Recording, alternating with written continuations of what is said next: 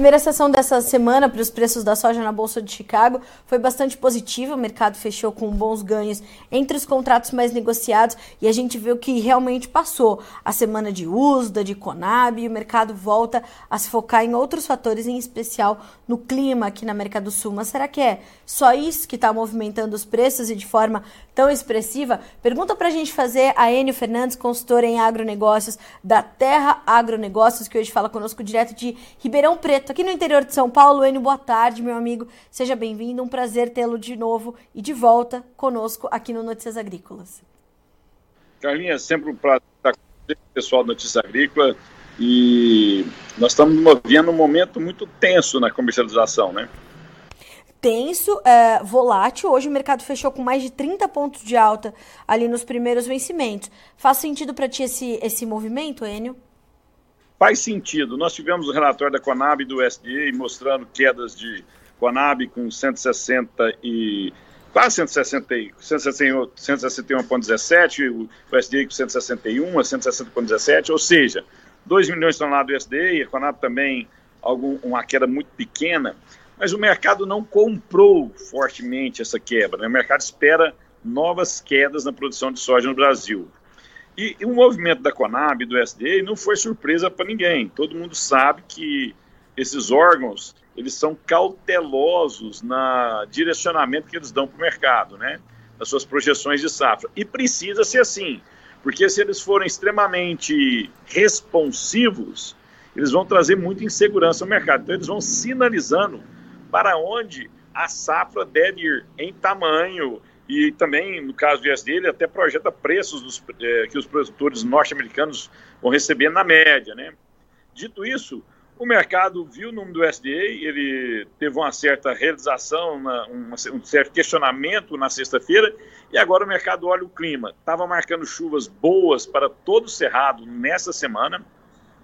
Goiás, algumas regiões do Mapitobá, Mato Grosso, e essas chuvas já não são tão boas essa semana e prorrogaram essas chuvas para o dia 20. Aí o mercado ficou muito assustado. É um período muito longo, muito longo, de temperaturas altas. E essa semana vai ser uma semana de temperaturas muito altas em todo o cerrado, ou seja, evapotranspiração alta. A soja está com dificuldade de desenvolvimento, nós já teremos, nós já temos soja colhida, sendo colhida agora em janeiro e fevereiro, é, é, mais soja chega no mercado. Essa soja está enchendo grão agora. Ela está enchendo bom, bem agora. E você vê pouca pluviometria, temperaturas elevadas, alta evapotranspiração. Isso assustou o mercado. Agora, Enio, é, a gente está falando só de uma preocupação do mercado com o volume de soja que o Brasil não vai entregar para o mercado esse ano, ou esse atraso, essas complicações todas na nossa safra, elas vão além de uma questão de volume? O principal é o volume.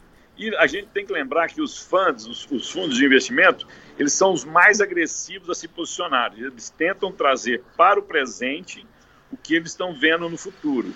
Essa, essa característica dos, dos fundos uh, promove essas compras especulativas, esperando altas. Os demandadores, quem precisa do grão, quem eu preciso originar esse grão, ele vai, ele tenta comprar esse produto no mercado que é mais competitivo. Ah, nós temos tendo melhoras nas exportações norte-americanas e de negociações com a soja norte-americana. Mas em fevereiro, esse mercado tem de vir para cá, até porque os estoques de passagem nos Estados Unidos, Carla, vão ser pequenos. Se nós pegarmos os, os números do USDA, quando chegar em agosto de 2024, os americanos vão ter somente 6,5, 6,6 milhões de toneladas de, care, de estoque passagem.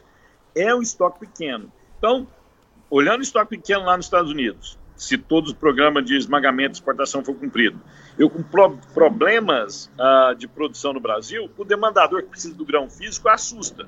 Logicamente, nós temos uma possível recuperação da safra da Argentina, voltando a produzir 48 milhões de toneladas. Número também, respeitando também as projeções do USDA. Só que a Argentina não é exportadora de grão, ela é exportadora de farelo e óleo. Então, quem precisa do grão está com certo temor de quando que ele vai acessar esse produto. E, no, e, por isso a gente está vendo Chicago nessa volatilidade, nessa alta tão forte hoje. Inclusive hoje, Enio, a, a China fez algumas compras de soja nos Estados Unidos. Na semana passada também esteve bastante presente. Essa é uma tendência é, que deve continuar. A gente deve ver a China de fato muito presente é, no mercado e garantindo aí sempre que puder alguns volumes para estar bem abastecida para esperar por essa nova novo, novo volume de soja que vem da América do Sul e que pode vir de forma mais escalonada? Os chineses negociam há 6 mil anos, eles são extremamente hábeis em negociação. Uh, então, aonde eu quero chegar? Logicamente que todo é, demandador, todo comprador, quando ele vê um risco de oferta de produto, ele se posiciona protegendo esse risco. Ele protege dessa alta de acesso ao produto. A China vai comprar nos Estados Unidos, ela precisa comprar lá, é, geopoliticamente, é interessante ela comprar nos Estados Unidos, mesmo quando a soja lá está um pouco mais cara, né?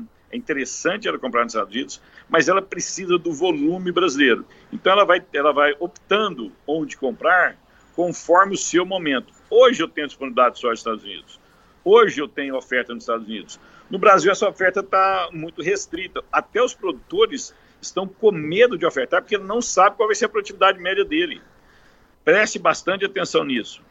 Nós estamos nos encaminhando para meados de dezembro. Meados de dezembro. E as chuvas não se regularizaram no centro-sul. Logicamente, nós temos o estado do Paraná com uma safra muito boa, nós temos São Paulo com uma safra relativamente boa, Mato Grosso do Sul também, em algumas regiões com safra muito boa, mas a grande, o grande é, produtor em volume de soja no Brasil, Goiás, Mato Grosso principalmente, toda a região do Mapitobá, está com enorme risco.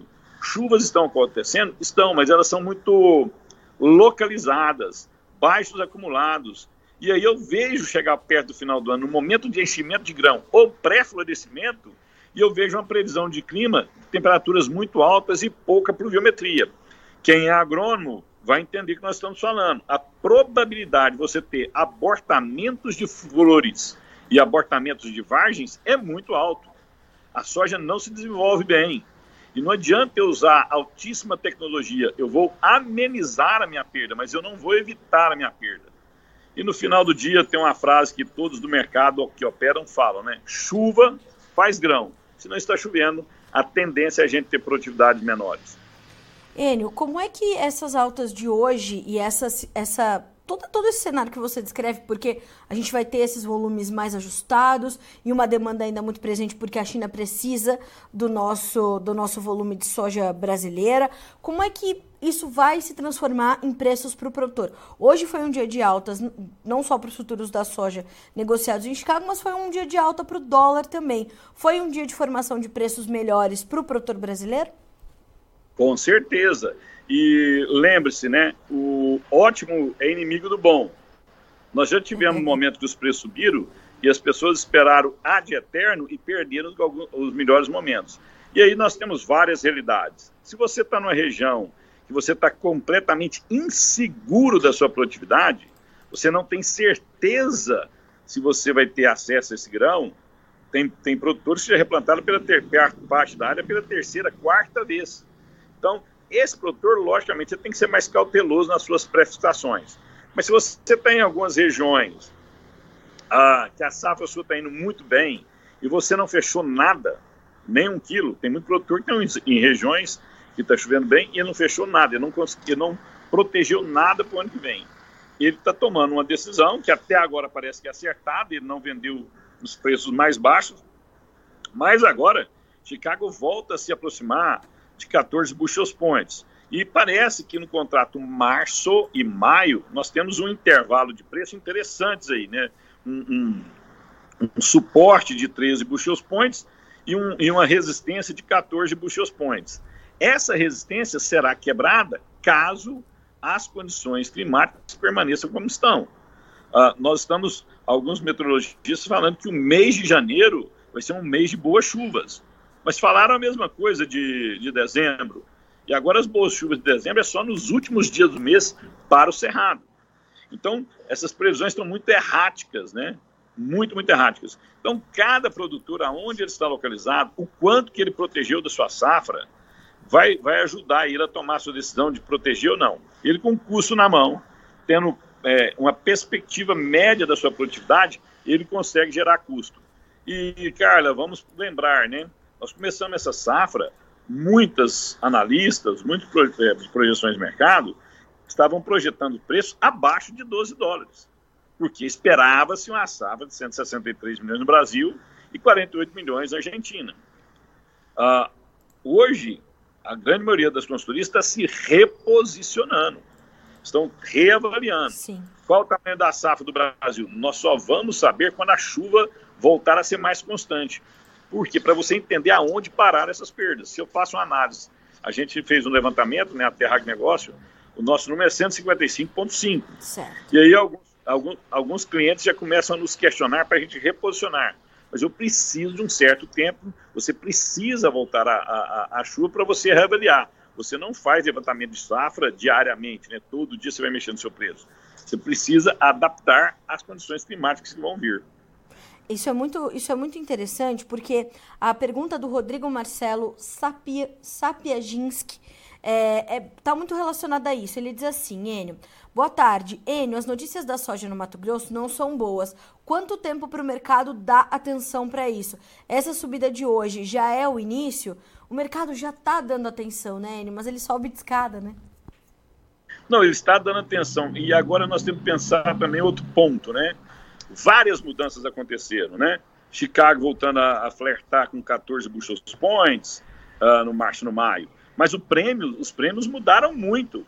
Uh, você não vê mais comentários de prêmios 120 abaixo, 110 abaixo. Mudou completamente essa, essa visão. Isso é mais renda, é, é mais recurso, é maior preço em dólar por tonelada de, de soja nos portos, que no final do dia é mais preço na mão do produtor.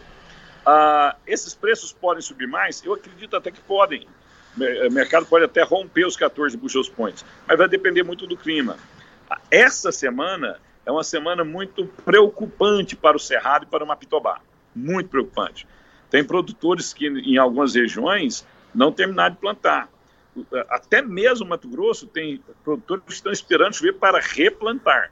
Você vê muitas casas soltando que o Mato Grosso já plantou 100%, plantou, só que ele vai ter que reposicionar. E é a soja semeada no mês de dezembro, com a questão agronômica, técnica, que é o fotoperiodismo, a produtividade dela é menor. Ah, é, cada, cada casa tem sua projeção, cada casa tem sua metodologia. Nós temos consultoria muito boas no Brasil. É, eu fico. É, é, bom a gente comentar isso, né? São profissionais muito, muito bons, muito preparados, e eles estão ah, avaliando essa, esse caminho da safra paulatinamente, para eles terem segurança no que eles vão recomendar para os seus, seus parceiros. E aí você tem N maneiras de operar, né? Você pode trabalhar com MDF, você pode trabalhar com opções, você pode trabalhar com físico. Aí, a depender de como você fica mais confortável, dá para você trabalhar. E tem produtores que já travaram 30%, 40% da safra dele, e ele está numa região que não tem tanta segurança da sua safra. E isso tem que ficar muito, muito calmo nessas. Tem que ter muita ponderação para não cometer equívocos. Enio, quanto você estima, ou a Terra Agronegócio estima, que a gente já comercializou da safra 23-24 no Brasil? 28%. 28%. Versus uma média de mais de 35%, 37%. 40%. É, o nosso número é quando a gente pega a média de 10 anos, quando a gente pega a média de 10 anos, quase 40. Os dois últimos anos, o produtor comercializou pouco antecipadamente. Então, se eu fizer uma média de 5 anos, vai dar uma mascarada nesse, tá. nesse número. Uma média de 10 anos era é quase 40%. Enio, esse número te preocupa? E número dois, o que, que esse número uh, significa para o caminhar dos nossos prêmios? Numa safra normal, isso não me preocuparia muito, me preocuparia bastante. Nessa safra, eu, te, eu tenho menor preocupação e eu vou explicar por quê. Não que o produtor deva dormir em berço esplêndido. Quando a gente vai falar num, num, num canal que nem o seu, que tem uma abrangência enorme, enorme, é, a gente participa de outros canais, a gente verifica no final do dia quantos viram a entrevista, né? Seu, os seus números são robustos, então a gente tem que tomar cuidado. Não é para o produtor dormir em berço esplêndido. Mas vamos pensar junto aqui comigo. O comportamento dos prêmios do ano passado, nós tivemos uma, uma tempestade perfeita. Primeiro, a soja precoce, ela, ela, ela alongou seu ciclo. a soja que ia, colhida, que ia ser colhida em janeiro, ela esticou seu ciclo. Com isso, ela chegou junto com aquela soja do fevereiro. Lembro a todos que nós tivemos um ano de muita chuva, tanto é que nós tivemos produções safrinha extraordinárias. Choveu janeiro, fevereiro, março, abril e até em maio choveu. Essa chuva de fevereiro a abril ocorreu no Cerrado, ocorreu nas regiões produtoras de, de, de, de soja e de milho de segunda safra, mas também ocorreram nos portos, ou seja, atrapalhou as performances dos hum, portos. Sim. Como estava chovendo no campo, o produtor que com 10 caminhões ele fazia o transporte da safra dele, ele contratou mais caminhões, 12, 15. Com isso ele enxugou o fluxo de caminhões para o mercado. O preço subiu. Então eu tive uh, as primeiras sojas com alongamento de ciclo, depois eu tive chuva na colheita, a soja chega mais úmida no armazém, eu tive um processo de secagem mais lento, eu tive uma disputa por caminhão e eu tive chuva nos portos e colheita concentrada.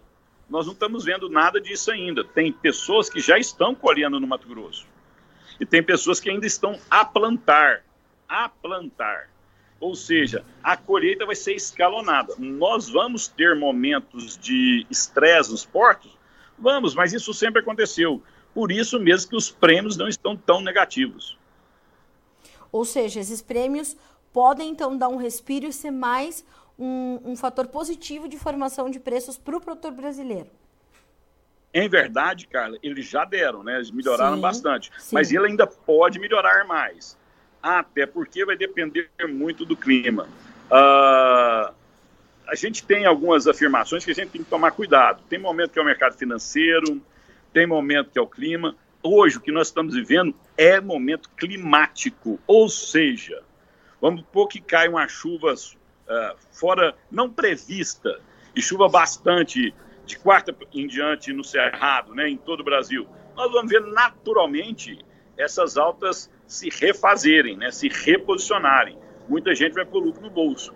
Mas daqui até a colheita, que, vai começar lá em janeiro, né, a colheita com maior volume, final de janeiro, na verdade, a soja, a primeira soja de janeiro vai ser um volume menor, mas no final de janeiro, nós vamos ver volatilidade sim, devido à insegurança da safra. Mesmo que volte a chover depois do dia 20 de dezembro, todo mundo vai querer saber qual foi o estrago que foi feito na produtividade.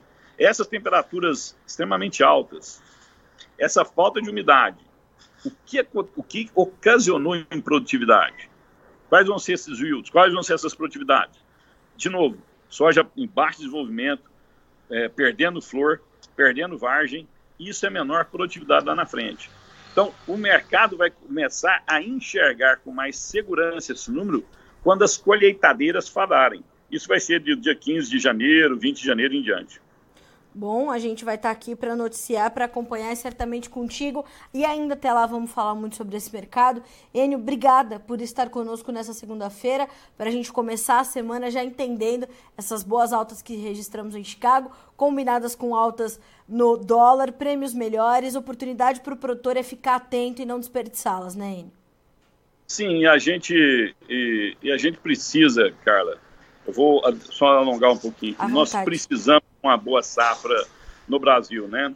Nós vamos ter um ano muito desafiador, fiscalmente falando, nossas contas públicas no ano que vem. Nós precisamos fazer esse Brasil voltar a crescer. E é muito importante para o Brasil e para o fluxo cambial do Brasil que a gente tenha uma boa safra, né? Que a gente tenha uma boa safra. Tomara que essa seca, esse período de temperaturas muito altas e pouca pluviometria seja curto. Um grande abraço a todos, uma fantástica safra. Já vou aproveitar desejar a todos do Notícias Agrícolas, a quem está assistindo, os internautas que estão assistindo, né, um fantástico Natal, um maravilhoso 2024, que tomara que a gente consiga passar por esse pequeno transtorno com, com, com, com, com poucos danos. É isso mesmo. Enio, os nossos desejos para ti são os mesmos e sempre é bom ter você com a gente. Obrigada mais uma vez. Um abraço enorme. Portas do Notícias Agrícolas sempre abertas para você e para a Terra Agronegócios. Enio, obrigada. Um abraço, tchau. Um abraço, até mais. Enio Fernandes, consultor em agronegócios da Terra Agronegócios, nos pontuando, portanto, que uh, parte dessas altas, muito atrelada a essas uh, essa, essa preocupação com a safra sul-americana, lembrando que, é, e isso é um ponto muito importante dessa análise, o mercado não estava e considerando né, é, aquela, aquela pequena quebra que trouxe o USDA, que trouxe a Conab na última sexta-feira, na última semana, de 2 milhões de toneladas para ambas as, as projeções. O USDA trouxe de 163 para 161 milhões, a Conab de 162 para 160. E a gente percebe que o mercado já sabe que a nossa quebra vai ser maior do que essa e vai então dando sinais aí mais positivos para o mercado. Hoje subiram também os preços do farelo e do óleo, que ajudaram a, a compor os ganhos. E mais do que isso, o Enio fala ainda sobre os compradores que estão mais cautelosos diante da insegurança da oferta no maior produtor mundial, que é o Brasil. Então a gente observa que, que esse reflexo vem já nos preços. Hoje a, a China fez uma nova compra de soja nos Estados Unidos da ordem de 132 mil toneladas, o que mostra que a China também segue muito presente e o mercado já refletindo essa força pela demanda. E como o Enio pontuou, faz sentido para os chineses comprarem agora nos Estados Unidos é vantajoso e é seguro, porque a oferta está ali. Quando é que vai ter oferta no Brasil de novo? Agora a gente está com uma oferta mais ajustada. Então a gente deve ver a nossa colheita se iniciar, o grosso da colheita se iniciar ali a partir de 15 de janeiro, né? É, final de janeiro se intensificando ainda mais. E de hoje até esse início efetivo da colheita, quando a gente começar realmente a saber o real tamanho da nossa safra, aí a gente ainda vai ver muita volatilidade, muito sobe e desce de preços e oportunidades que o produtor precisa capturar no mercado. Não pode deixar passar e, ah, vamos embora, depois a gente vê. Não, é ter estratégia para capturar essas oportunidades. Hoje, repito, alta do dólar e prêmios que estão tomando um fôlego, estão melhorando, já melhoraram significativamente nos últimos meses, eu diria nas últimas semanas de forma ainda mais consistente. E agora a gente tem então essa movimentação toda é, nesse início de semana, também dando oportunidades para o produtor aqui no Brasil. Segundo o Enio, temos 28% da safra 23-24 comercializada contra uma média dos últimos 10 anos de 40%, o que mostra que a nossa comercialização então ainda está consideravelmente atrasada. Vamos ver os números de fechamento, preços na tela para nós acompanharmos juntos. Bolsa de Chicago, soja fecha com 13 dólares e 37 centos por bushel no janeiro, 33 pontos mais 75 de alta. O março 13 dólares e 54, 31 pontos e meio de ganho. O maio, 13 dólares e 66, subindo 29 pontos. O julho, 13 dólares e 70, 26 pontos, mais 25 de avanço.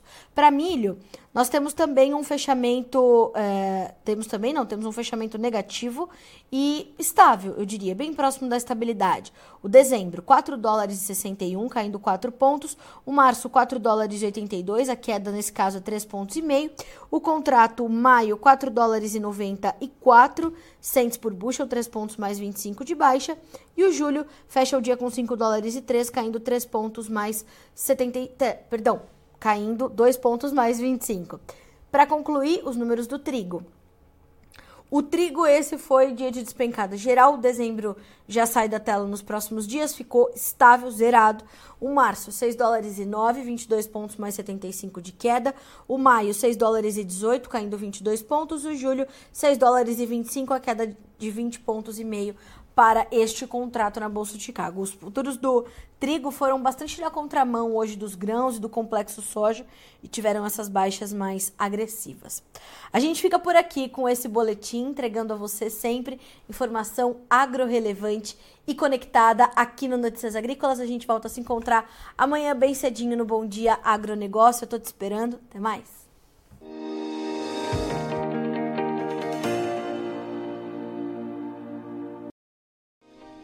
Se inscreva em nossas mídias sociais. No Facebook, Notícias Agrícolas. No Instagram, arroba Notícias Agrícolas. E em nosso Twitter, arroba Norteagri. E para não perder nenhum vídeo, não se esqueça de nos acompanhar no YouTube e na Twitch, Notícias Agrícolas Oficial.